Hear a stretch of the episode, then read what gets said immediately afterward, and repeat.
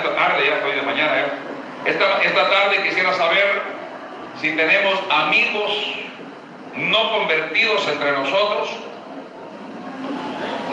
Levanten la mano, por favor, los amigos, o el hermano que está al par de un amigo, levántelo así, porque a veces a los amigos les da pena levantar la mano. Una persona no convertida. Hermano, usted no invita amigos al culto. Aleluya. Levante la mano los que todos sus vecinos son evangélicos. No tienen ni un vecino inconverso. Todos son cristianos. Levante la mano los que tienen amigos de vecinos inconversos, que no son creyentes, que son vecinos suyos. Levante la mano. Ahí está, pero como no se hacen, no los invita al culto. Qué testimonio más raro ese. ¿eh? Gloria a Dios. Es cierto, hermano. Es verdad. ¿Cuál será la razón para que un vecino no me quiera acompañar a la iglesia? ¿Ah? No, yo creo que no hay comunión ahí. No hay amistad. Claro, yo no le puedo decir, mire, tenemos un aniversario en la iglesia, va a estar bien bonito, hermano, amigo. Vaya conmigo, ¿cómo si le apedría la gallina ayer? Pues? ¿Ah? Sí, le, le maté la chancha. O sea, ahí está el problema. Vamos a la palabra del Señor. Aleluya. Le felicito de veras. Le felicito por el orden de culto. Dios si puede. Aleluya.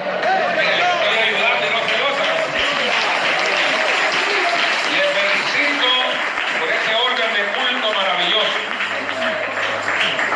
A veces uno va a lugares donde hay unos desórdenes. Que para qué le cuento. Vamos a la palabra rápido, Eclesiastés. Eclesiastés, tenemos amigos con nosotros en las redes sociales, sí tenemos una gran puñada. De los 26 mil suscriptores que tenemos en el YouTube nosotros, más de la mitad son amigos inconversos. ¿Me está escuchando?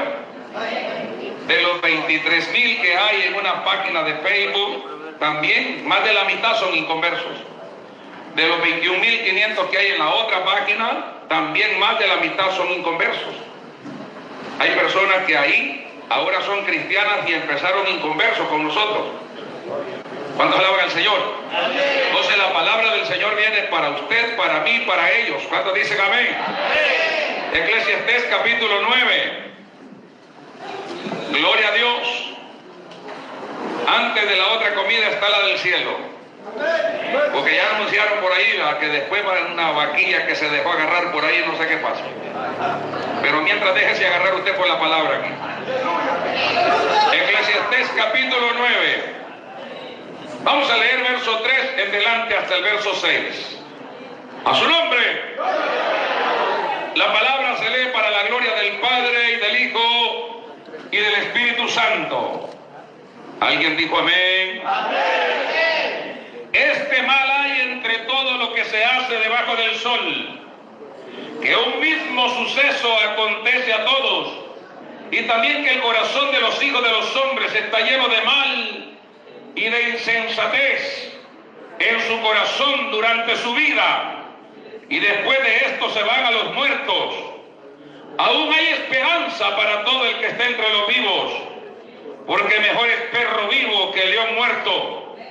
Porque los que viven saben que han de morir, pero los muertos nada saben, ni tienen más paga por su memoria, porque su memoria es puesta en el olvido. También su amor y su odio y su envidia perecieron ya, y nunca más tendrán parte en todo lo que se hace debajo del sol. Y como ya habíamos orado, diga gloria a Dios y se sienta.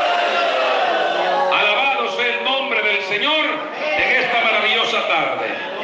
Gloria a su nombre. Cuando dice gloria a Dios, a su nombre sea la gloria. Dele fuerte aplauso al Cristo la gloria. Bendito y alabado sea su santo nombre. Amén. Vamos a titular el mensaje de hoy. No es tarde si aún respiras.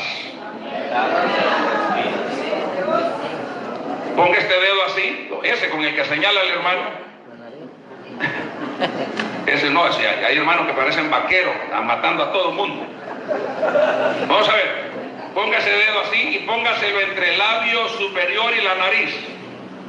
Hágalo, hermano, hágalo, por favor. No sea tan humilde. Ah, es que yo no hago nada porque soy humilde. No, no, no, hágalo. ¿Qué le sale de la nariz? Espero que no ande gripe. ¿Qué, ¿Qué, le sale? ¿Qué le sale de la nariz? ¿Ah? ¿Y todo lo que respira? Y si usted respira esta tarde, aún puede corregir muchas cosas. ¿Cuántos alaban al Señor? Voy a hablar esto esta tarde. Y yo esperaba que hubieran muchos amistades, pero yo sé que hay amigos y hay amigos en las redes sociales. Pero Dios viene con nosotros también ahora. Y quiero hablar esto en el nombre del Señor. ¿Sabe por qué? Porque tenemos mucha gente y una gran mayoría, no son pocos, en la iglesia. Yo siempre le digo a los pastores de nuestro ministerio, como se conoce el ministerio IMERFLI, que quiere decir Iglesia Ministerio Evangelístico de Restauración Fuente del Líbano Internacional. Le digo a los pastores, nunca usted se sienta así pecho ancho porque tiene un templo lleno de gente. Amén. Aleluya. Siéntase dichoso cuando tenga gente para Dios. ¿Cuántos alaban al Señor? Porque muchas veces, hermano, eh, llenamos rápido una bodega, pero ¿de qué la llenamos? Cierto. Llenar un granero de maíz es más difícil que llenarlo de zacate molido. A Dios si puede.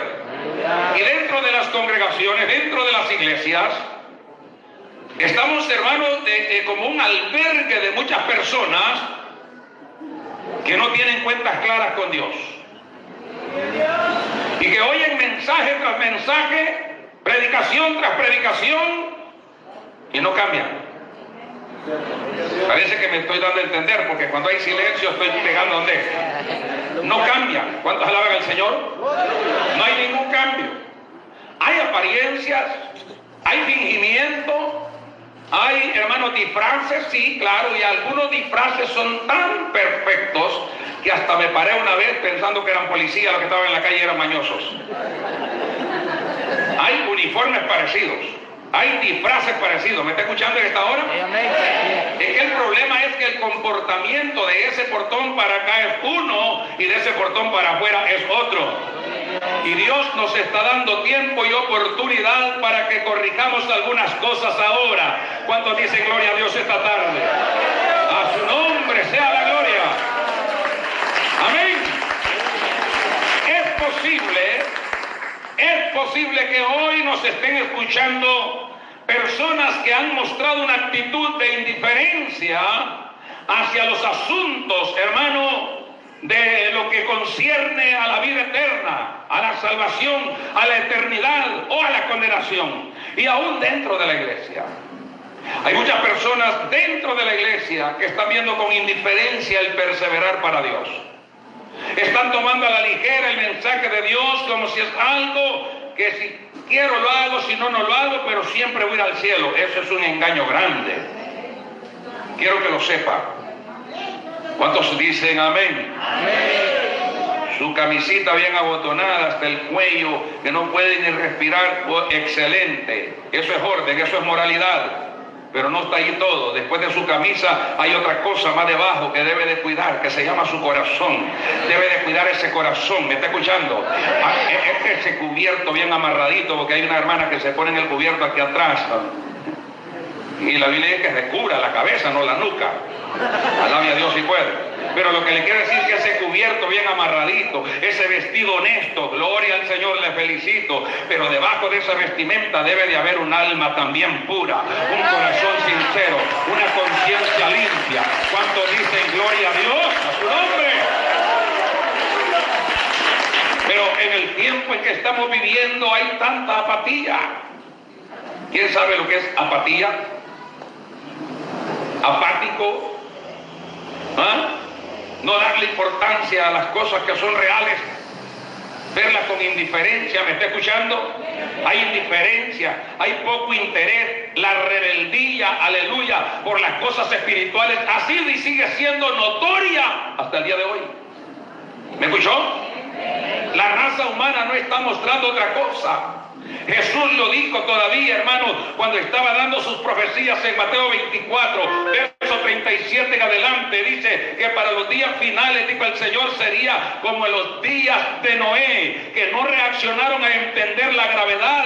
¿Me está escuchando? La gravedad de las advertencias de Dios hasta que el diluvio vino y se los arrastró a todos. La gente escucha las advertencias, pero las toma a la ligera. La gente escucha, hermanos, la reprensión, pero lo toma a la ligera. Y la gente a veces, como decía ayer en una predicación allá en el Cerro de Conchau, en la Unión, le decía a los hermanos, a veces la gente la agarra con el predicador y la, gente dice que este predicador mucho ofende, que este predicador muy fuerte habla, este predicador mucho lo, indirectas le tira a uno. Aquí tiene un predicador que no tira indirectas, yo las tiro directas. Si hay algo que decírselo a usted, se lo digo a usted. ¿Cuántos alaban al A su nombre sea la gloria. No se trata de indirectas del predicador. No se trata de que el predicador es bravo. No se trata de que es regañón. Se trata de que Dios está advirtiendo que las cosas en la vida deben de tomarse con seriedad. Amén. Hay apatía. Hay apatía. Hay desinterés. Pareciera que no lo vamos a morir.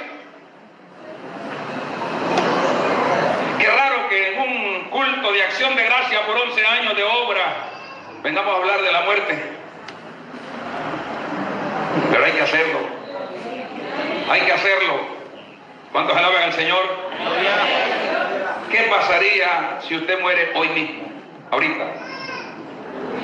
Son dos cosas las que pueden suceder así repentinamente. Porque lo que se ocupa para morirse es estar vivo. ¿Qué es lo que se ocupa para morirse? Levante la mano a los que están vivos. Vosotros le falta morirse.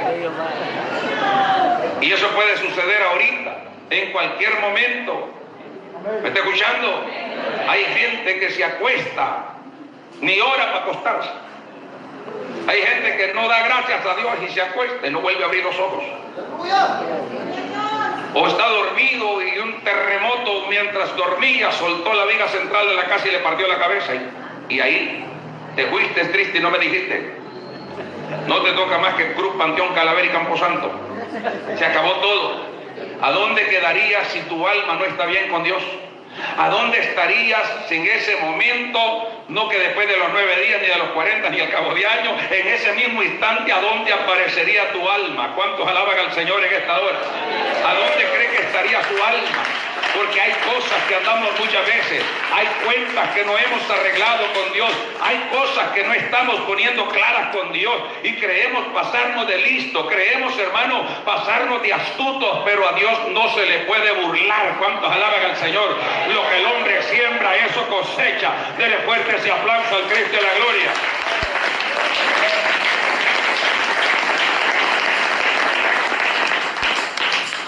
La mayoría seres humanos no logran comprender la importancia de la breve y efímera existencia física que Dios les concede como seres humanos.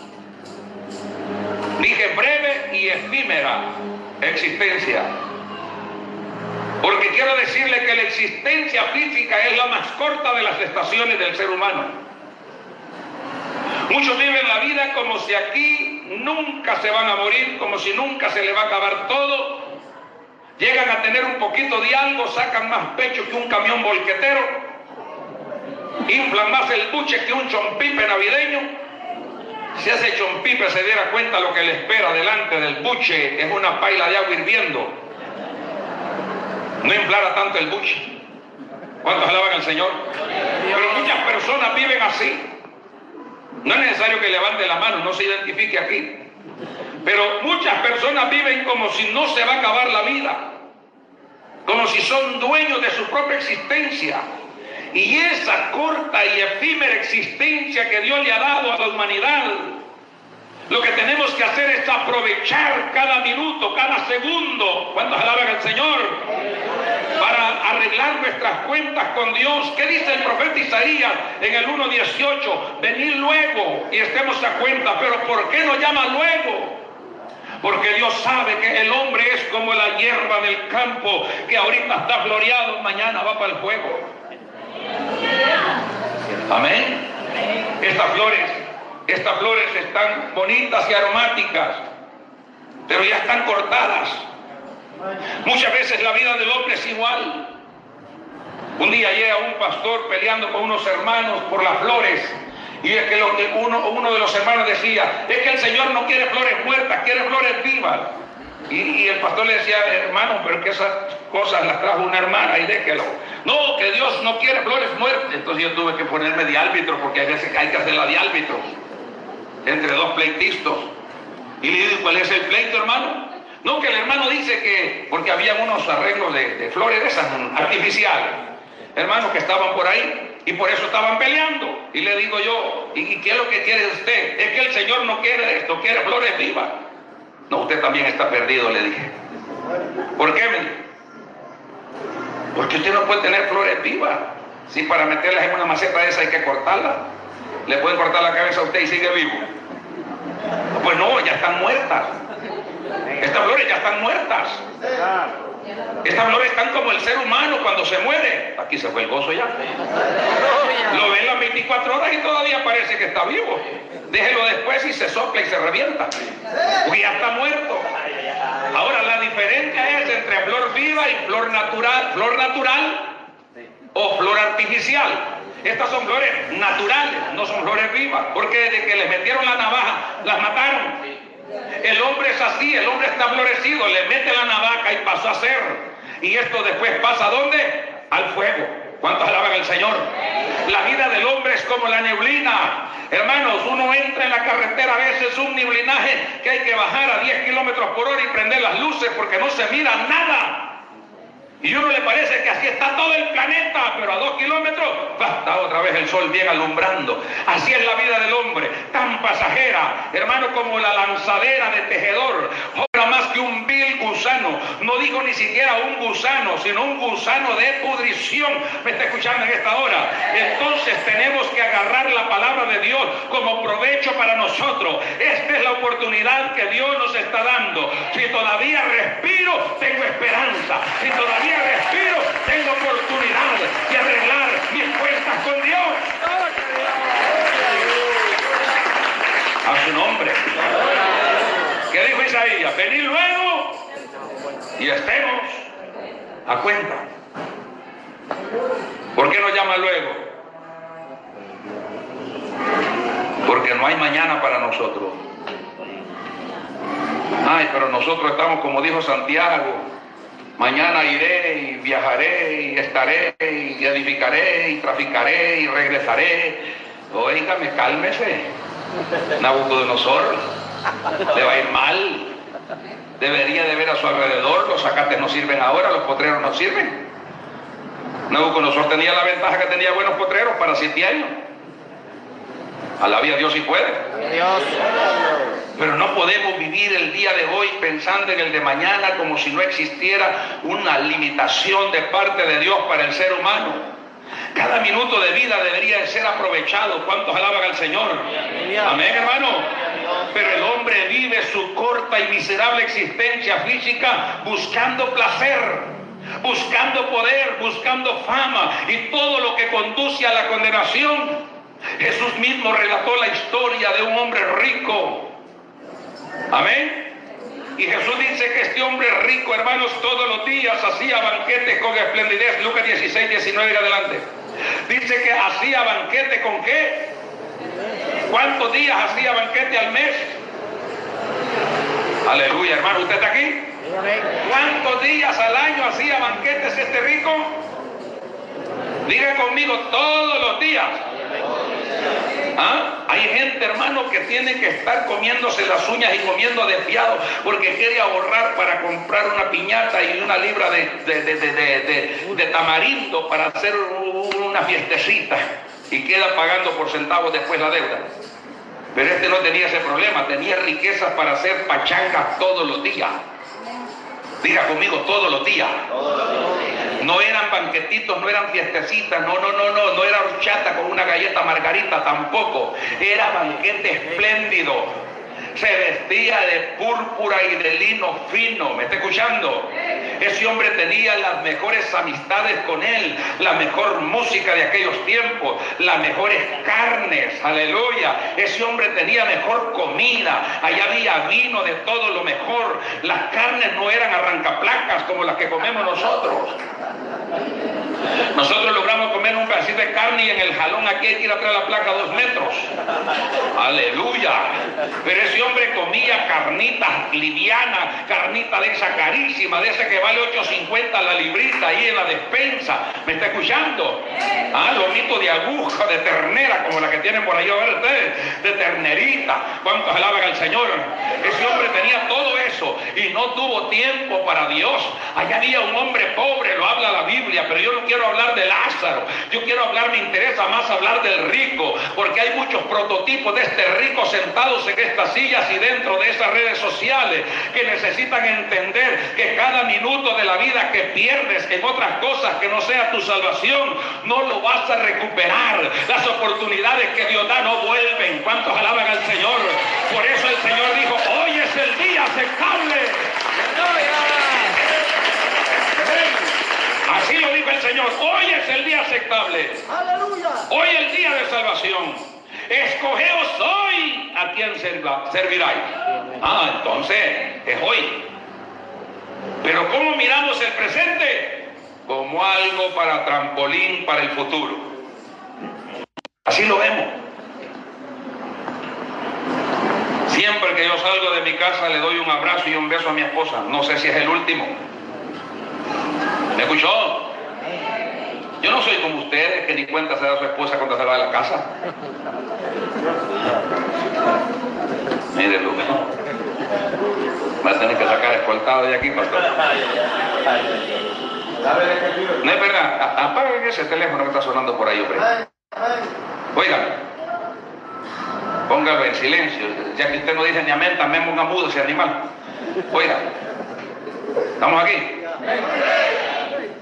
¿Cuántas de ustedes me pueden dar testimonio cómo se despide su esposo de su casa cuando sale de casa? Que se va a trabajar, que se va a hacer el mandado, a vagar. ¿Cómo se despide? ¿Cómo se despide su esposo? Ahí- queda la hermana. ¿Y tu papá, vos? ¿Tu papá? A ver, ahí salió de la bicicleta. Ahí agarró la moto y se fue. No se da cuenta la esposa. Allá le llaman que está debajo de un furgón y no es mecánico, es que lo aplastó. Allá está, y hermano, no, no, no hubo nada, no hubo una plática, no hubo una conversación, no hubo un adiós, un saludo, un lo vemos, un, un hubo, ni nada. Así se viven como dos extraños. ¿Ah? ¿Qué, ¿Qué relación más rara esa? Siempre que usted salga de su casa, despídase como que no va a volver. ¿Me está escuchando? Siempre que se acueste a dormir, piensen que quizás no pueda volver a abrir sus ojos.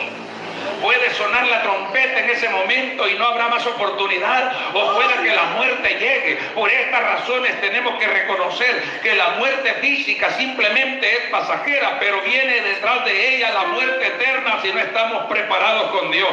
Morir para un verdadero creyente es ganancia, pero para un crudo, un sancochado, un mediocre es deuda. Aleluya. Aleluya. ¿Para cuántos el ¿Ganaría usted si se muere ahorita? ¿Pero qué ganaría? Aleluya.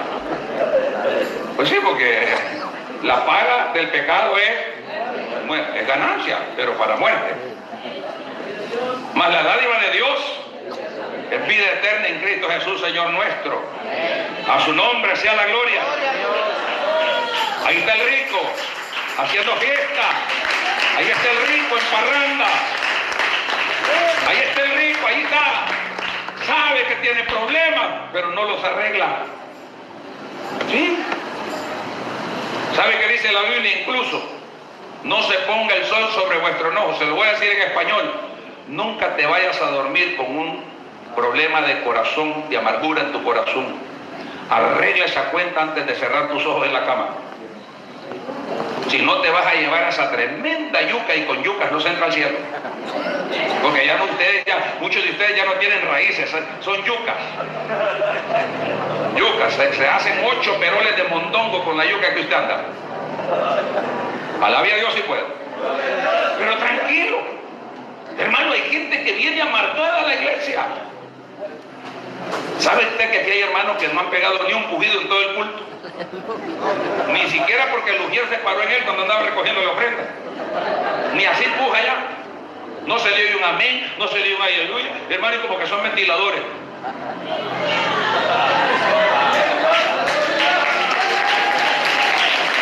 Hay algo adentro, hay algo que está fallando adentro. Hay algo que está estorbando adentro. Cuando hay libertad aquí, hay libertad afuera. ¿Cuántos alaban al Señor? Es que el Espíritu de Dios gobierna con paz, amor, paciencia, benignidad, templanza, bondad, mansedumbre. Ahí está el fruto del Espíritu moviéndose. Cuando dice gloria a Dios en esta hora. que alaba. Dale fuerte ese gloria a Dios. A su nombre. Gloria a Dios. Pero, ¿cuál sería la reacción suya al morirse ahorita? ¿Por qué este rico se murió? Por supuesto, se murió Lázaro primero. Casi siempre el pobre se muere primero que el rico, pero no quiere decir que no se mueren los dos. Hay una palabra tan linda, ahí dice también se murió el rico. Esa palabra también significa que nadie se escapa. ¿Me escuchó?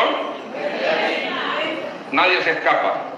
Hoy para la pandemia se murió uno de los dueños de los laboratorios clínicos más grandes del mundo. Y le preguntaron a su hija de 22 años cuál fue la, única, la última conversación con su padre multimillonario. Y nosotros comiendo desviado y orgulloso. Multimillonario. Y dice, ¿cuál fue la última conversación con tu padre?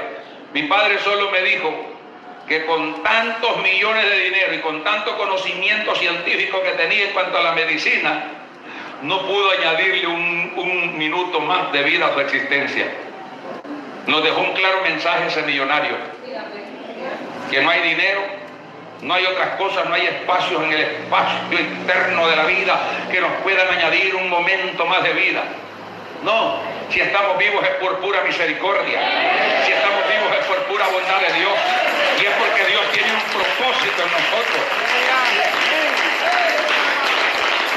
Yo no sé, yo ignoro qué clase de creyente es usted. Ni estoy por saberlo, porque si me doy cuenta voy a andar chismeando por ahí pero yo no sé qué clase de creyente es usted, pero sí le puedo dar testimonio que la iglesia cuenta con creyentes haraganes, creyentes sórdidos, creyentes dormilones, creyentes disimulados, creyentes apáticos, creyentes ocultados maldades en sus corazones, creyentes con enemistades, pero si usted le da un tiempo de cantar una alabanza, se cantan cuatro y hay que quitarle el micrófono porque si no sigue cantando, porque no entiende entre el bien y el mal, no sabe lo que es bueno y lo que es malo. Dios quiere que usted esté preparado para el momento de morirse. ¿Cuántos alaban al Señor en esta hora? Se murió el rico. Se murió el rico. No valió el billete. Se murió. Y cuando se murió, abrió los ojos a dónde? En el mismo infierno. En el mismo infierno abrió los ojos. Y desde allá pegó un gran grito. ¿Cuántos alaban al Señor? Y desde allá pegó un gran grito. Porque cuando abrió los ojos, en esa época que Jesús está contando esta historia, oiga, por favor, muchos decimos que esta es parábola, esto no está en las parábolas. esta historia del rico y Lázaro no es parábola, porque las parábolas son composiciones de sucesos reales con sucesos, con sucesos imaginarios que se mezclan para formular una interrogante de alguna manera entorpecer al que no se quiere salvar y aclararle la mente al que desea salvarse. Se lo voy a poner más claro. Las parábolas sirven para que el que anhela ser salvo se pueda salvar. Pero el duro de corazón lo topan más el que se vaya al infierno. Ese fue el propósito de las parábolas. Para que teniendo oídos no oigan, teniendo ojos no vean y no entiendan mas a vosotros les he dado a conocer los misterios del rey, le dijo a los que creían en él. ¿Cuántos alaban al Señor? A los demás hay que dejarlos adivinando, no quieren nada con Dios, denle la adivinanza y ahí déjelo. A su nombre. Pero esto, esto no es parábola. El Señor, cuando Él relata esto, todavía el Señor no ha muerto. No ha pagado el precio vicario por nuestras almas. Él está narrando esta historia para que sus discípulos y toda la gente que lo seguía escucharan de que hay un infierno. Amén. Pues entonces para esa época el paraíso de Dios todavía estaba aquí abajo. Todos los que morían como justos descendían al paraíso, no ascendían, descendían. Porque estaba separado por un abismo el infierno y el paraíso. La palabra cima que ahí aparece con ese es abismo. La palabra cima con C es cerro. Por eso tiene que tener cuidado usted cuando le digan siervo. Vea con qué letra le están diciendo siervo, porque hay gente que le dice siervo a uno con C, y eso es pariente del cabro. Alabia a Dios si puede. Sí, tiene que sonar como que abría gallina. Siervo, para que le diga siervo, pero él es siervo, así, medio siervo, cortado. E, e, ese es un cabro. Yo, tengo movidito así bien fino cuando me dicen siervo. A la gente me escribe a veces siervo con C. Le digo yo, bueno, cuando me escriba con ese le respondo. ¿Cuántas alaban al Señor? A su nombre. El hombre está en el mismo infierno, envuelto en llamas. Y cuando abre los ojos no ve más que a Lázaro sentado en el regazo, a un lado de Abraham. ¿Me está escuchando? Quien está consolando a Lázaro, quien tiene a Lázaro a su lado es Abraham. Hasta entonces el rico se acuerda que él es descendiente de Abraham.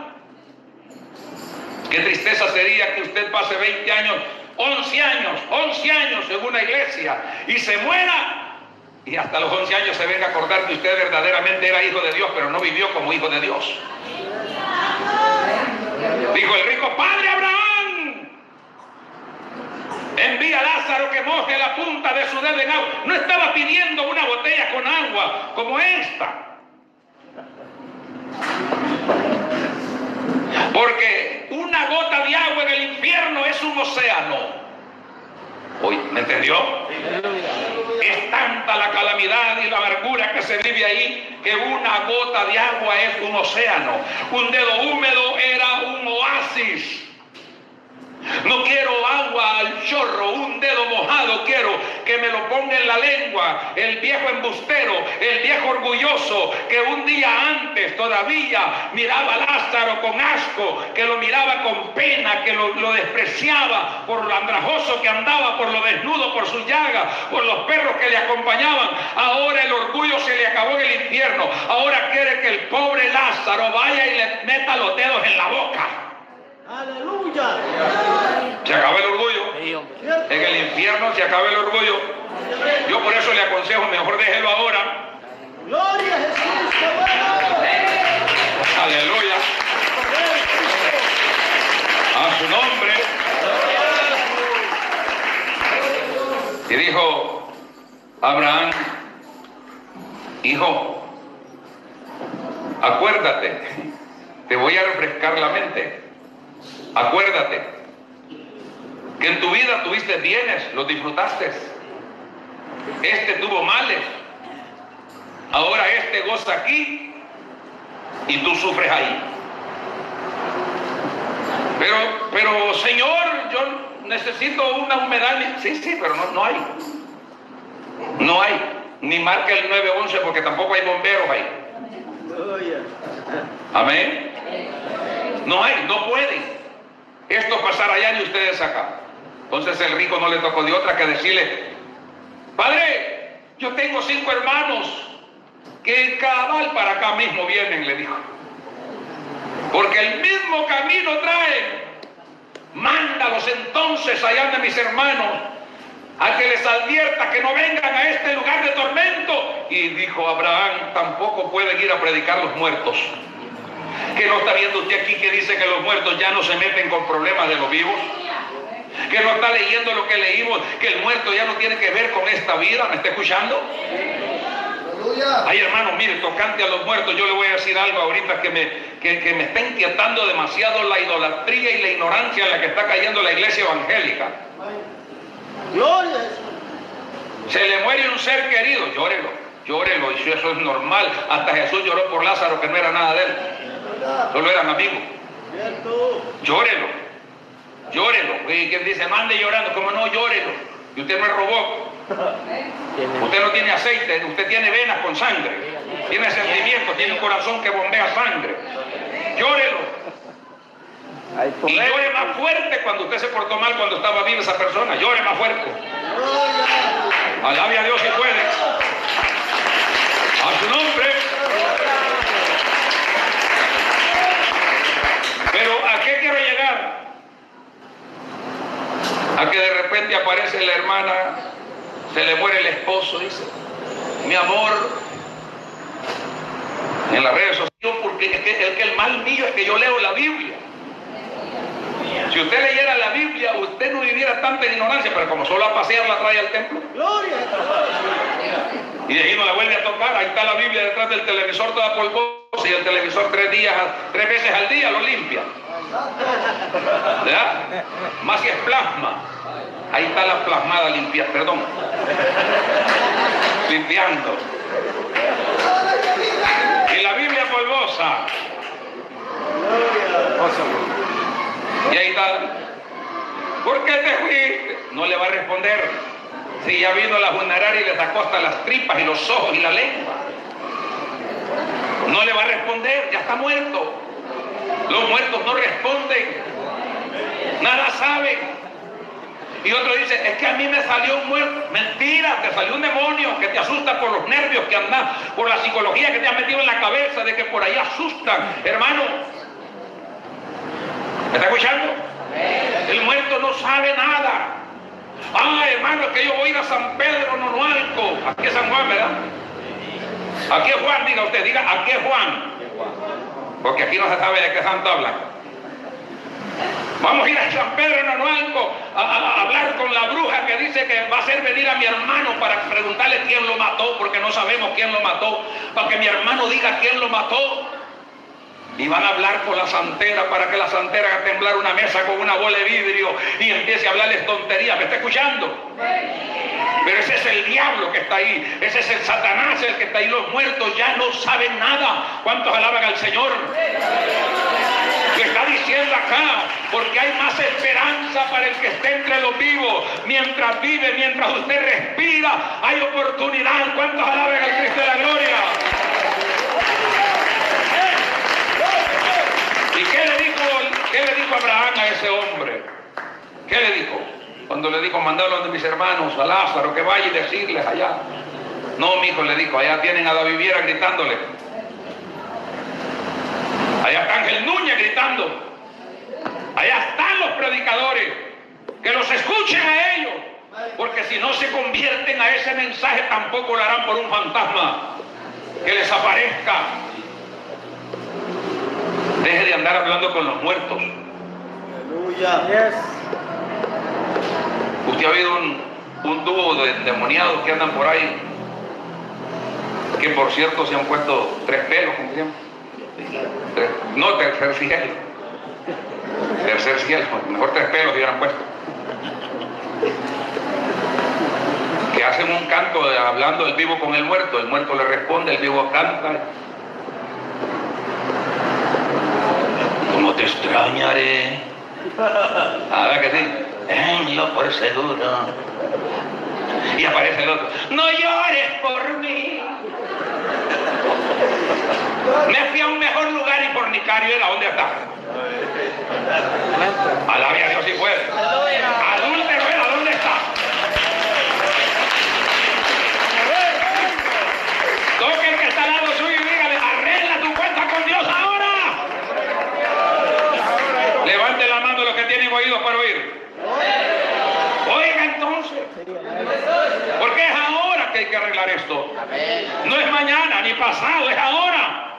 A su nombre. Mire qué claro dice la palabra. Esto lo entendió Salomón. Amén. ¿Cuándo lo entendió Salomón? Gracias a Dios, en sus últimos días de vida. Porque si usted mira a Salomón en sus inicios, era como usted, un creyente fiel. Ay, un creyente que tenía temor de ver novelas, de ver partidos de fútbol, películas raras. Un creyente que no se perdía culto. Un creyente que quería leer la Biblia todos los días. Un creyente que quería estar alabando a Dios y después se fue acomodando. Y hoy ya ni sabe qué días hay culto en la iglesia y qué días no hay. Ahí aparece cuando no hay culto, pero por lo menos lleva mango, ¿verdad? Porque casi no hay ahí. Alabe a Dios si puede. Así empezó Salomón. Salomón empezó bien. Dios lo bendijo con sabiduría. Pero en tanta sabiduría el hombre no va a hallar otra mujer sino que la hija del faraón. ¿Usted conoce a esos jóvenes que una mundana buscan de novia? Ah, yo pensé que solo allá había. ¿Usted conoce a esa jovencita que tienen tres novios en Facebook, dos en Instagram y tres en WhatsApp? Y como en cada página tiene otro nombre, la perversa. Esas que pasan subiendo fotos así como mono estirado. Con la trompa estirado. ayer les decía yo, hasta en los baños sanitarios se toman fotos. Ahí se toma la foto, así sale la taza atrás, el pan que la... Tenga vergüenza, hombre. ¿Cuántos alaban al Señor? A su nombre.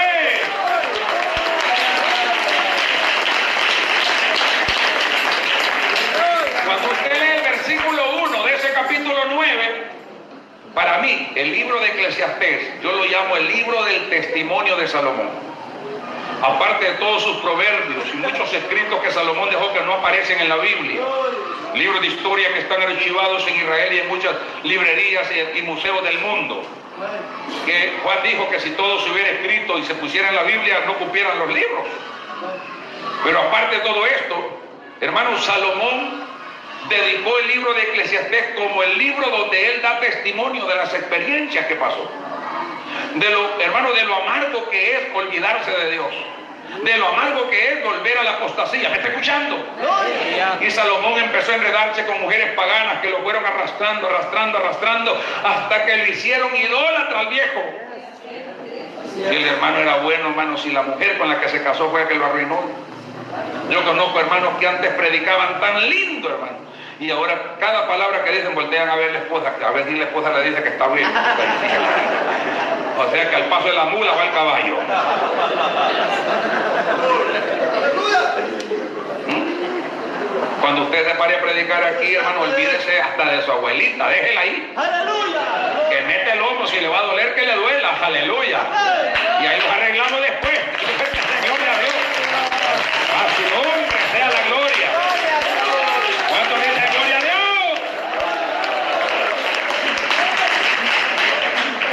qué bueno es Dios. Aleluya. Entonces, Salomón da testimonio. Y dice el versículo 1 que él dio toda su vida a, su corazón. Lo abrió a los deseos que había por delante. Y tenía que conocerlo. Porque ricos en el mundo y sabios en el mundo, como Salomón, no ha habido. Se hablaba de Job como el hombre más rico de la Biblia, pero Salomón lo dejó allá como prestamista. Pasó a segundo plano. Salomón se llevó el primer lugar en riqueza y sabiduría. La riqueza era tanta que el oro en el tiempo de Salomón era como polvo en la calle de Jerusalén. Se lo digo con eso. El oro en el tiempo de Salomón era como polvo en las calles. ¿No ve que la reina del sur le trajo a Salomón presentes de especias, plata, oro, mirra, incienso? Traía unos carritos llenos ella para congraciarse con Salomón. Y Salomón, antes de que, él entregara, de que ella abriera la boca para entregarle lo que traía, Salomón le dice, ven te voy a enseñar las bendiciones que Dios nos ha dado acá. Y le enseñaba las bodegas de oro, hermano. y le dio pena a la señora, ya no quiso entregar lo que traía. Se lo llevó de regreso. Alabia a Dios. Es como que usted le quiera ayudar con tres pesos al millonario. No lo impresionó. Por eso es que la mujer le dijo, wow, me ha dejado con la boca abierta, al menos ni la mitad de lo que me habían contado. ¿Ah? Ella pensaba que las cosas eran más, más, más o menos, no, eso era enorme. Pero este hombre echó a perder todo eso. Con placeres con mujeres paganas. El amor a las mujeres lo arrastraron al paganismo. Y ahora, como experiencia de su descarrío, como de, de experiencia de su extravío, de su perdición, ahora Salomón recapacita en sus últimos días. Gloria a Dios por eso. Porque tuvo la oportunidad. Y tuvo la oportunidad de testificarnos para que nosotros no caigamos en el error de vivir la vida como si no se va a acabar. Vivamos la vida como si ya es el último segundo que estamos viviendo. Vivámosla para Dios. ¿Cuántos alaban al Señor en esta hora?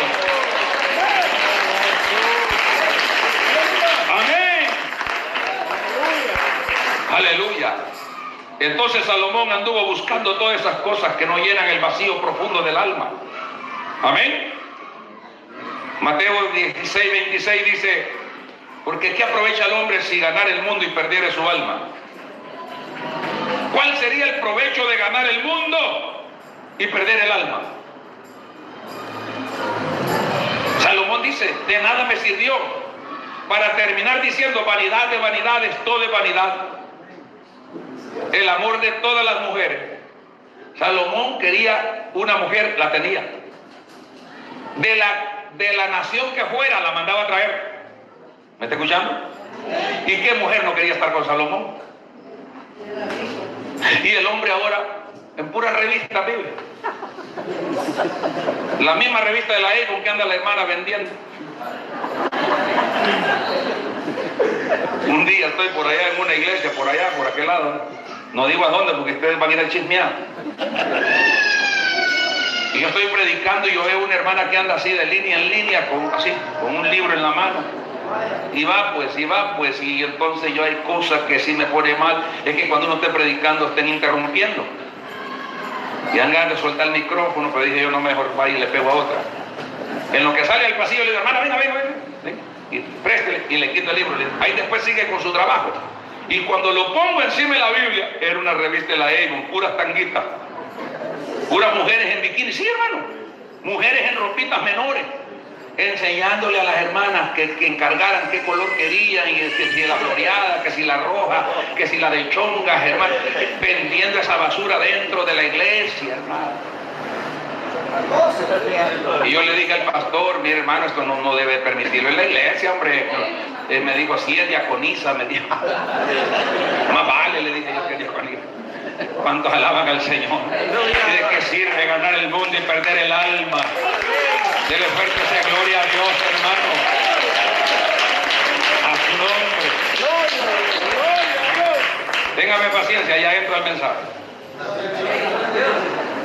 Ahora, Salomón lo entendió, gracias a Dios que lo entendió. Ahora nosotros nos enfrentamos con un problema grave, gravísimo. Y es que Satanás inventó muchos refranes baratos que la gente los ha agarrado como mandamientos. ¿Me escuchó? Satanás inventó tantos refranes baratos para mencionar algunos de ellos. Hermanos, donde llega el perro llega la rabia. Para no darle importancia a la vida eterna, el diablo se inventó ese tema. Donde llega el perro llega la rabia.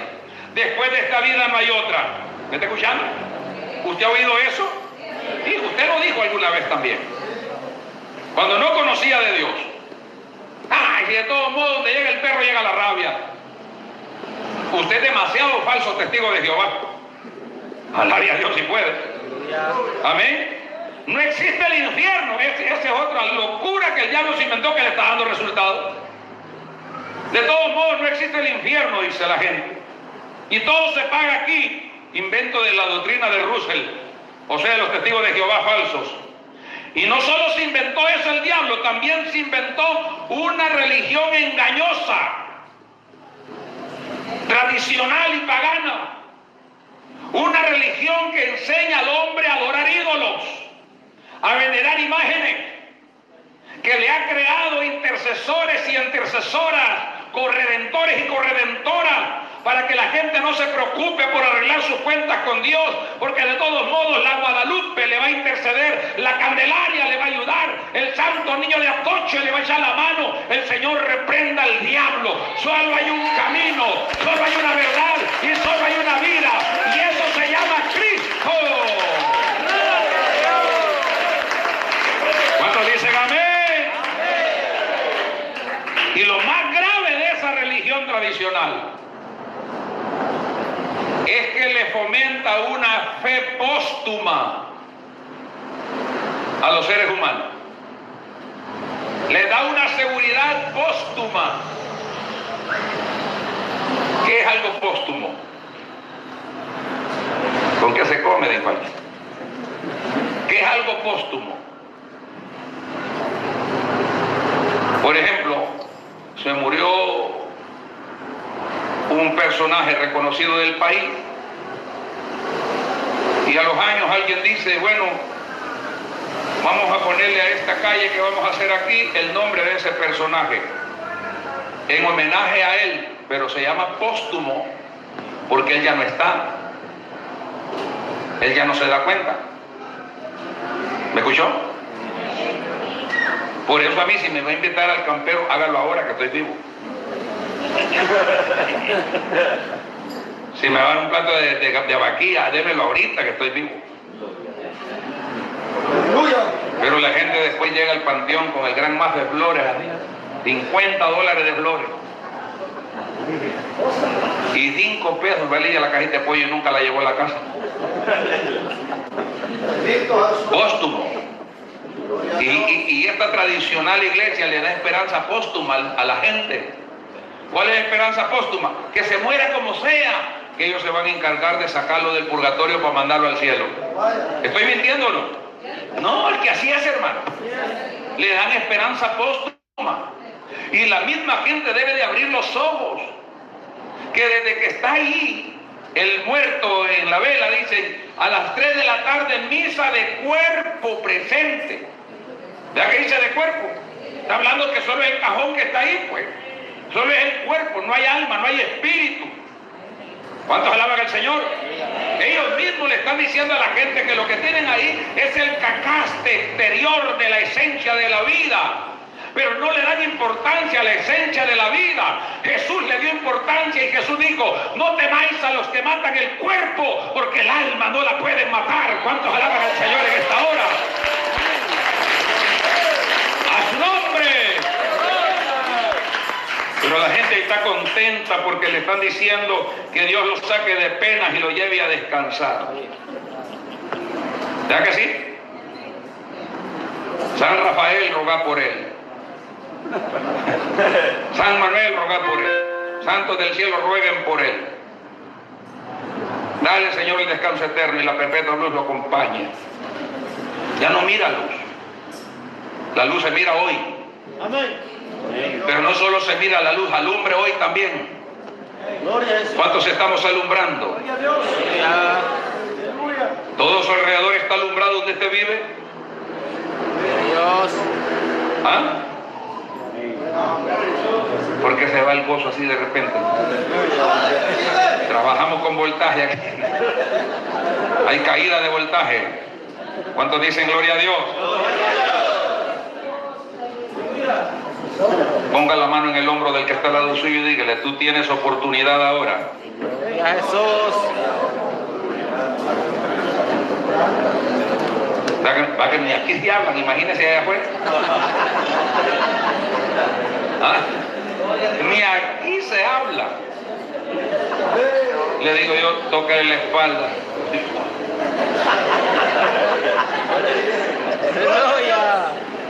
Aleluya. Salude la que está al par suyo, denle la mano. Reconcíliense, hermana, reconcíliense en el nombre de Jesús. Reconcilien. Vi que el pastor estaba cantando, dame la mano y mi hermano, pero hay uno en el jovaco la tenía así. Nos saludan, hermano. Qué bárbaros. Y así andamos en la calle.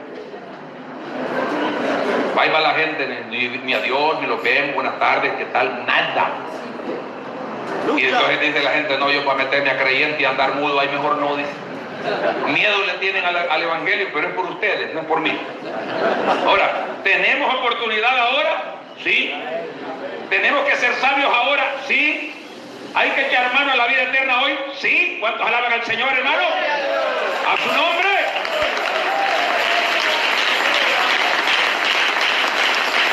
¿Sabe? ¿Sabe la distancia que tenemos entre nosotros y la muerte? Un paso.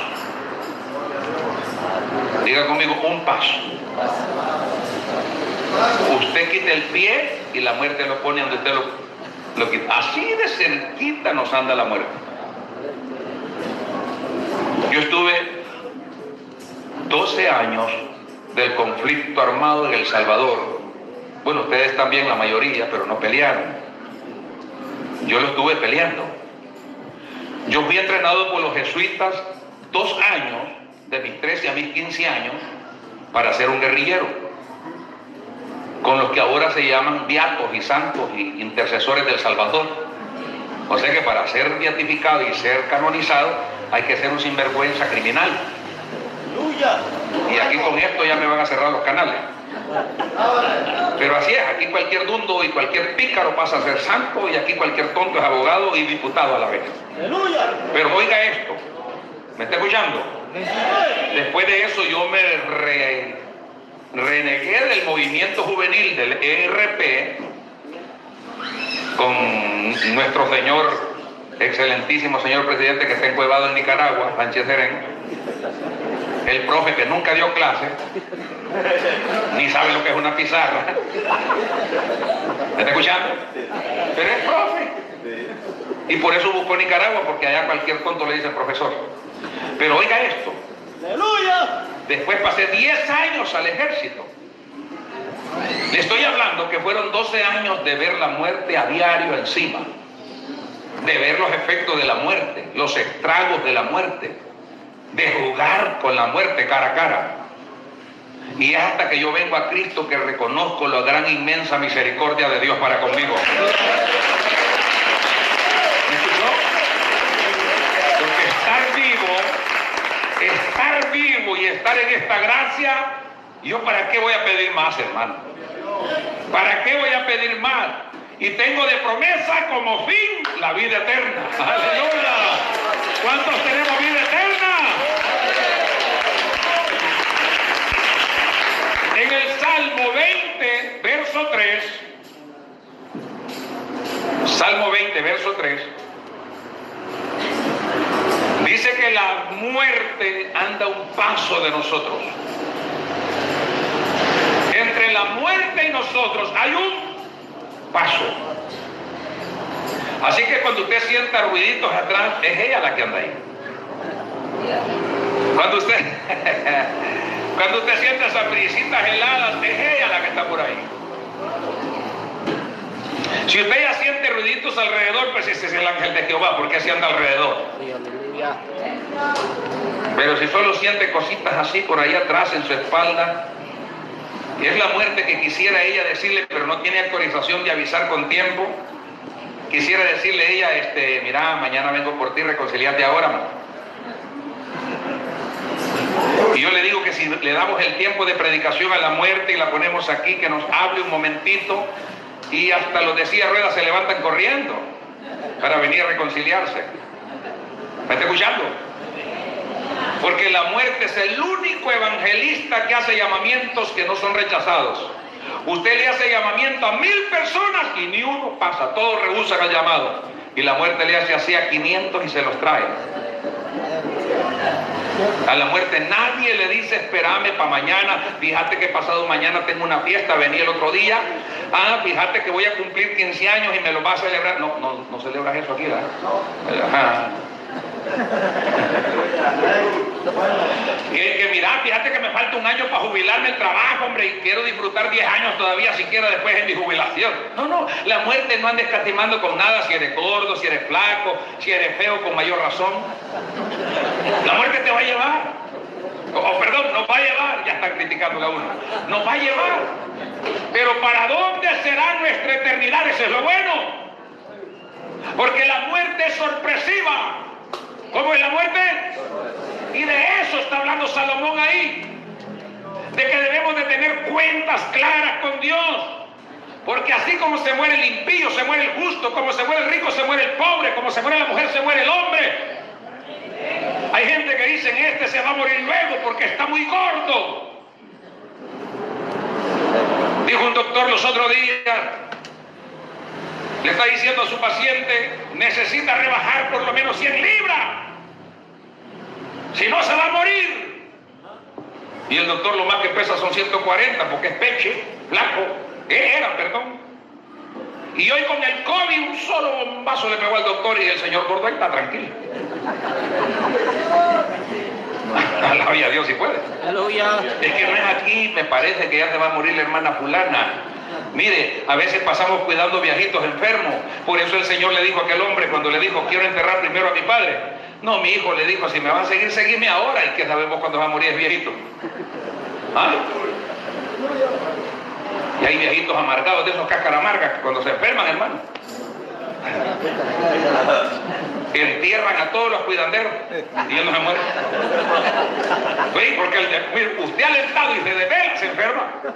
Y el enfermo la misma enfermedad lo tiene despierto toda la noche. Pero usted no está enfermo. Así que usted está sufriendo ahí. Y sale que el que lo cuidaba se muere primero. Alabia a Dios si puede. Gloria a Dios. Entonces no, la muerte llega cuando usted menos lo piensa. El primero de septiembre, el primero de septiembre este año pasado, yo sufrí un infarto. Era mi segundo infarto, 14 años antes. Yo había sufrido mi primer infarto predicando en la tarima, en un camión, predicando un mensaje, como a esta hora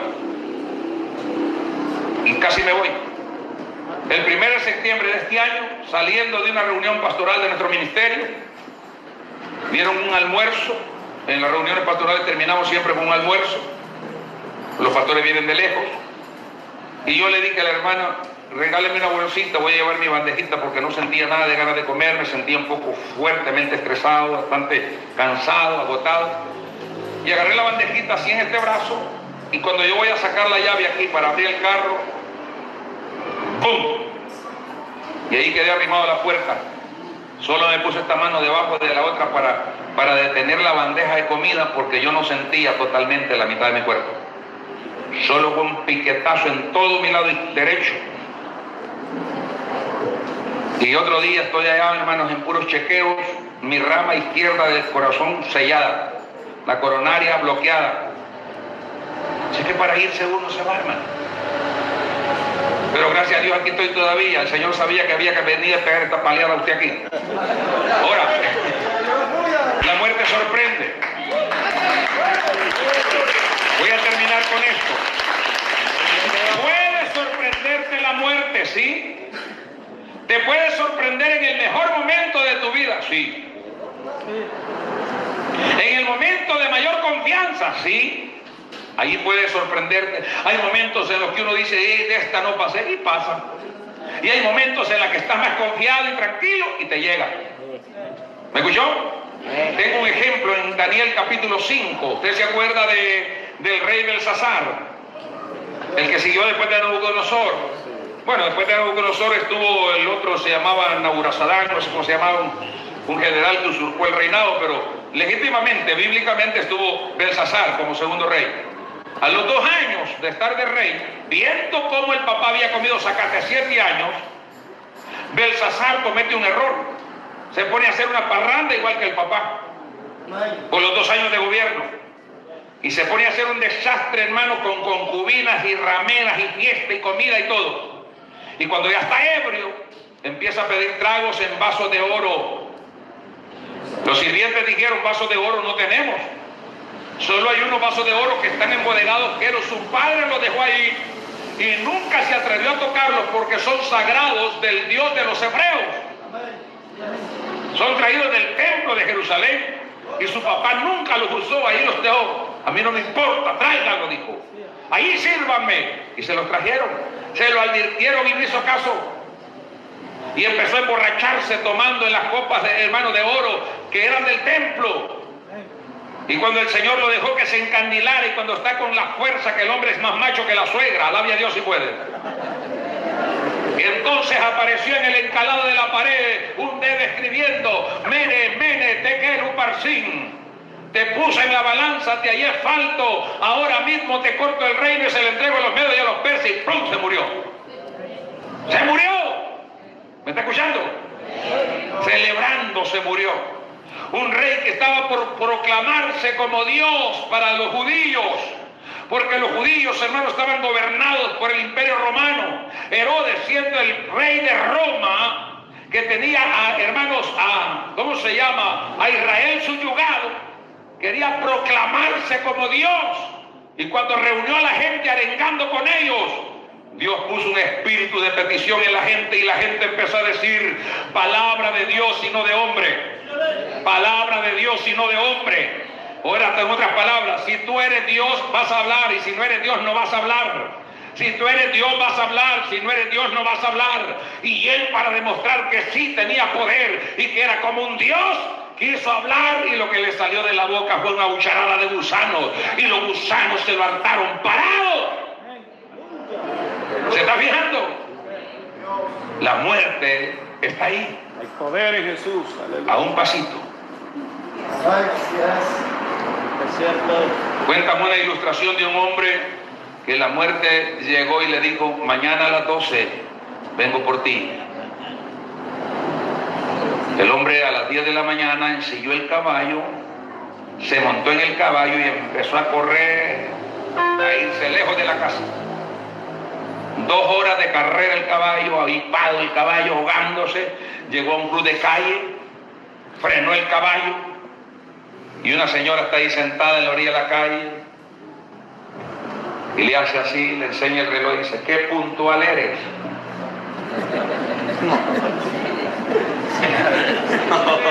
y el caballarango dijo, ¿y usted quién es? Pues la muerte y no quedamos que a las 12. Y el caballo se paró en dos patas, se fue de espalda y lo desnucó. No te corras. Contra tal guerra no hay armas. Contra la muerte no hay armas. Pero nosotros los creyentes podemos vencerla en Cristo Jesús. Va a llevar a la tumba ahí, como el fin de todos los seres humanos, vamos ahí. Pero un día nos levantaremos de la tumba. Un día dejaremos la tumba. Un día volaremos a la presencia del Señor. Un día experimentaremos lo que es ¿Dónde está, o muerte, tu aguijón? ¿Dónde sepulcro tu victoria? Ya que la muerte ha sido sórdida. ¿Cuántos alaban al Señor? ¡Gloria a Dios! Dele fuerte gloria al Señor. ¡A su nombre! ¡A su nombre! Si aún respiras, tienes esperanza. Póngase de pie.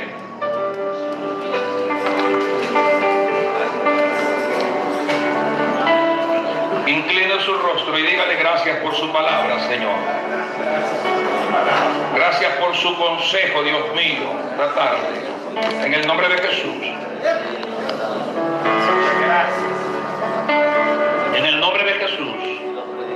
En el nombre poderoso de Jesús. Yo quiero hacer un llamado mientras la iglesia está ahí inclinando su rostro. Quiero hacer un llamado a aquella persona que no le ha dado su corazón a Cristo. Quiero hacer un llamado a aquel hermano que sabe que necesita arreglar cuentas con Dios. Sabes que necesitas arreglar cuentas con Dios, ven aquí al altar. Allí en las sillas están los hermanos que necesitan arreglar cuentas con Dios. Tu sinceridad hoy vale mucho. Dios bendiga al anciano que viene al frente. Vaya orando con él ahí, hermano pastor. Gloria al Señor. Ore con él, hermano. Ore con él. Quiero saber si hay la muerte te sorprenda, que sea para ganancia en Cristo Jesús.